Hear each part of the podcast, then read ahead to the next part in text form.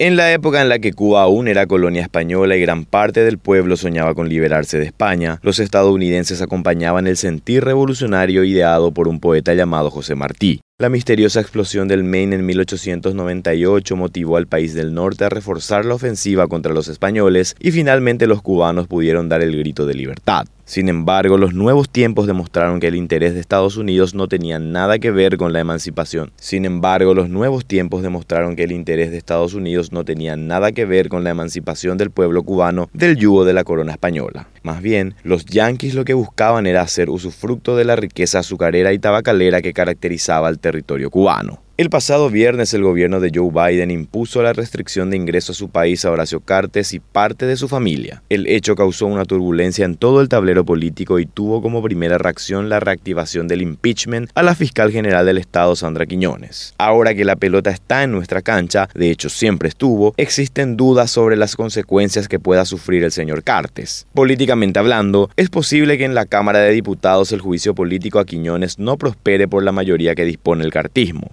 mientras que judicialmente el panorama es menos alentador si recordamos que gran parte de fiscales y jueces responden directamente a la Asociación Nacional Republicana. La convulsión política generada por la postura estadounidense es tan grande que figuras del propio coloradismo como el ex senador Hugo Estigarribia, siempre crítico a Cartes, concluyen que los norteamericanos tuvieron que interceder porque la impunidad de Horacio Cartes en nuestro país es notoria. Habría que agregar que esa impunidad fue construida con la colaboración explícita de sectores del coloradismo que ahora están disfrazados de adversarios. Parece oportuno señalar paralelamente que las intervenciones estadounidenses poseen un objetivo superior, pero de haber financiado dictaduras militares en Sudamérica a tomar posturas sobre personalidades que posiblemente participan de crímenes transnacionales, hay un avance importante. Igual siempre existen letras pequeñas en los contratos, por lo que recordar lo que pasó con la Cuba independiente, la historia del comienzo, es un acto sano. El escenario político actual requiere de una resolución doméstica. Paraguay no puede estar siempre bajo tutela para garantizar que las cosas se hagan bien. Aquellos que siempre fueron coherentes hoy deben romper los esquemas que protegen al cartismo. Quienes fueron colaboradores asiduos u ocasionales del expresidente deben redimirse si aún tienen tiempo. Pero si luego de la designación hecha por Estados Unidos no nos independizamos del cartismo, conformémonos con ser solo un activo más de un potentado o un protectorado extranjero.